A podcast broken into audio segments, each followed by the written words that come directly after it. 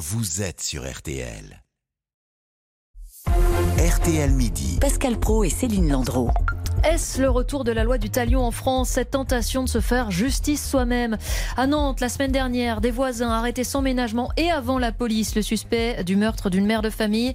Arwan, c'est un père de famille qui a voulu se faire justice en frappant l'adolescent soupçonné d'avoir agressé sa fille.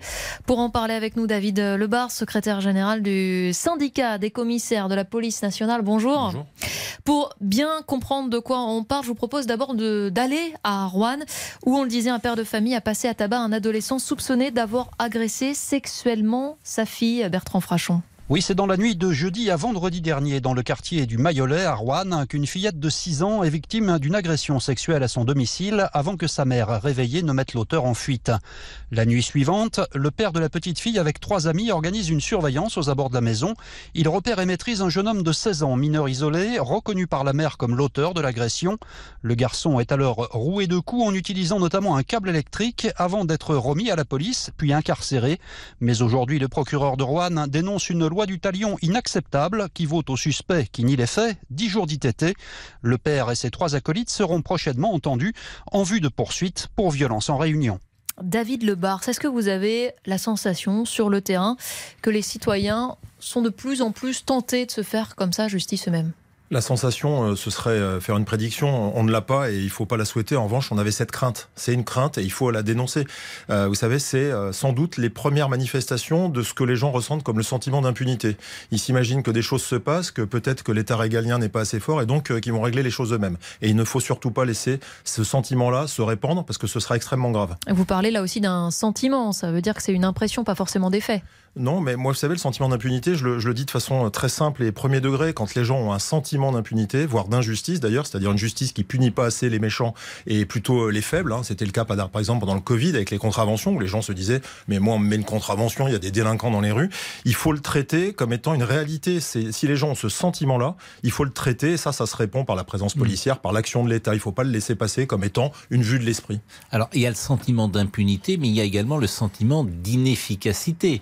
C'est-à-dire qu'à Nantes comme à Rouen, ce sont des privés qui retrouvent l'agresseur, parce que la police ne peut pas être partout.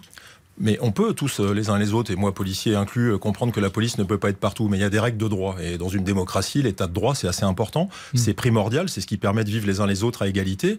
Et quand un, individu est éventuellement mis en cause, ça restait déjà à démontrer, il faut des preuves.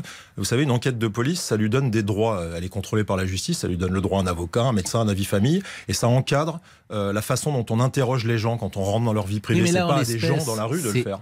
En l'espèce Rouen, c'est le père et ses amis qui organise une surveillance et qui empêche l'agresseur qui était revenu le lendemain sur les lieux de son crime si j'ose dire, pour refaire peut-être la même chose. Mais jusque-là, je vous rejoins, Pascal Pro, c'est acceptable jusqu'à la limite des coups ou de l'entrave à la liberté. Si c'est une surveillance, on est dans un dispositif type voisin vigilant, hein, la police a elle-même mis ça en place pour les cambriolages. À partir du moment où il y a une entrave à la liberté, où il y a l'interrogatoire, où il y a les droits, il faut remettre à la justice l'individu et ne surtout pas commencer à se faire justice soi-même. Et on rappelle que cet individu nie les faits, qu'il est évidemment présumé innocent et qu'il a été passé à tabac.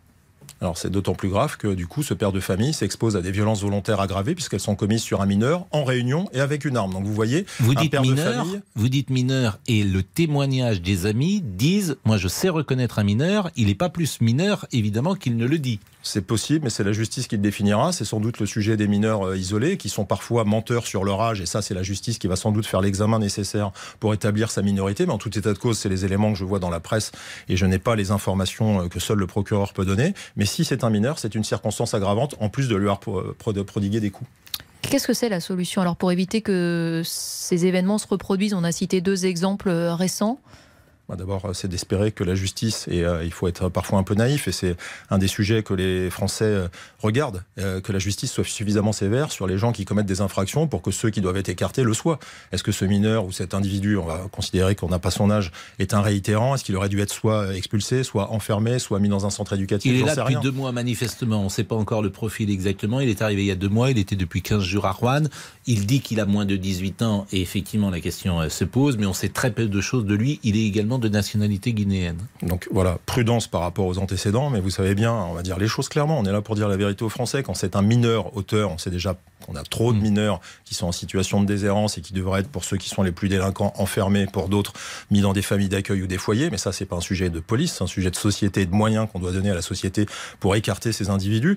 Mais en tout état de cause, l'affaire se comprend. Moi, je suis père de famille, se comprend jusqu'à identifier l'auteur, quand bien même c'est le bon. Mais à partir du moment où il y a identification de l'auteur, le père de famille ou avec des amis peut parfaitement euh, l'isoler ou en tout cas l'empêcher de disparaître pour le remettre aux forces de police ou de gendarmerie, mais, ne surtout pas le passer à tabac et faire justice lui-même.